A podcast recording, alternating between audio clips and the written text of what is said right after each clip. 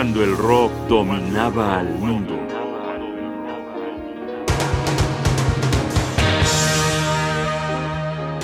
Una superestrella de bajo perfil.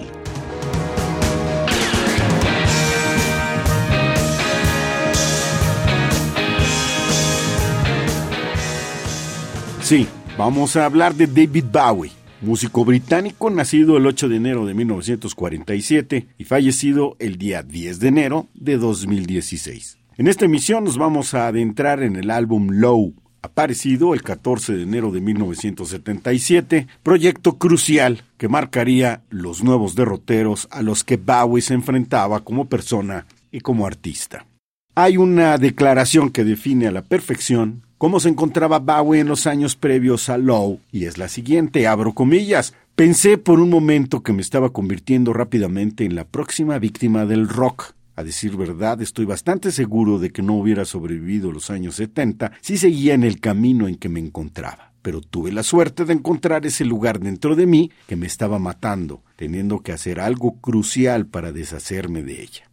Lo que lo estaba matando era su adicción a la cocaína, que se agudizó durante su estancia en los Estados Unidos, donde había producido Young Americans y Station to Station, los dos discos precedentes. Y en el fondo también lo estaba matando el hartazgo artístico, la falta de algo que lo motivara a seguir por los caminos de la música. Con su estatus de superestrella, ya había llegado a su techo, a conseguir todo lo conseguible. Necesitaba nuevos retos, necesitaba experimentar riesgos. Vamos a escuchar a continuación tres piezas, una tras otra, que nos van a indicar hacia dónde enfocaba Bowie los nuevos objetivos de su música en el último tercio de la década de los años 70. Escuchemos a continuación, pongan mucha atención, Speed of Life, Breaking Glass y What's in the World.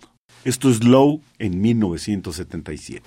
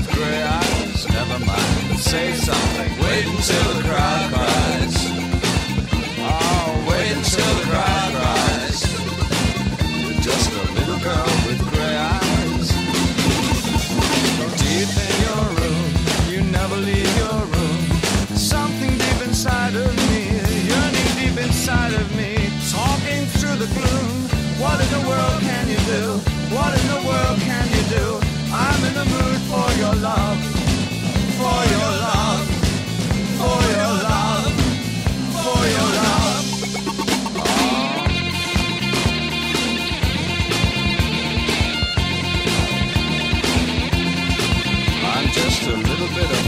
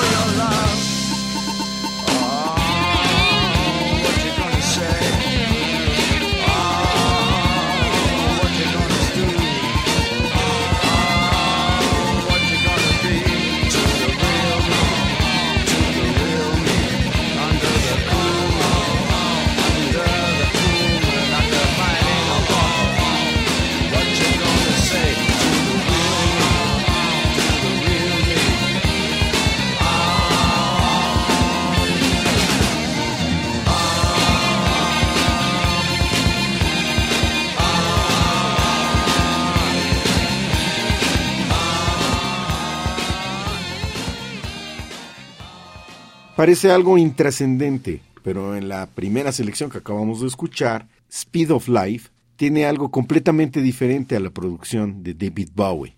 El gran cantante no canta. Si quieres conseguir resultados diferentes, comienza por hacer cosas de otra manera. Y Bowie para Low hizo dos cosas fundamentalmente distintas. Se fue a vivir a Berlín, donde podía adoptar un ansiado bajo perfil, y se juntó con Brian Eno, talento musical excepcional que los seguidores de este programa conocen muy bien, y con él hizo un pacto creativo con el que pretendían terminar juntos los años 70 y enfrentar la nueva década con ánimos renovados. Creo yo que se daban cuenta que los grandes años del rock se estaban terminando.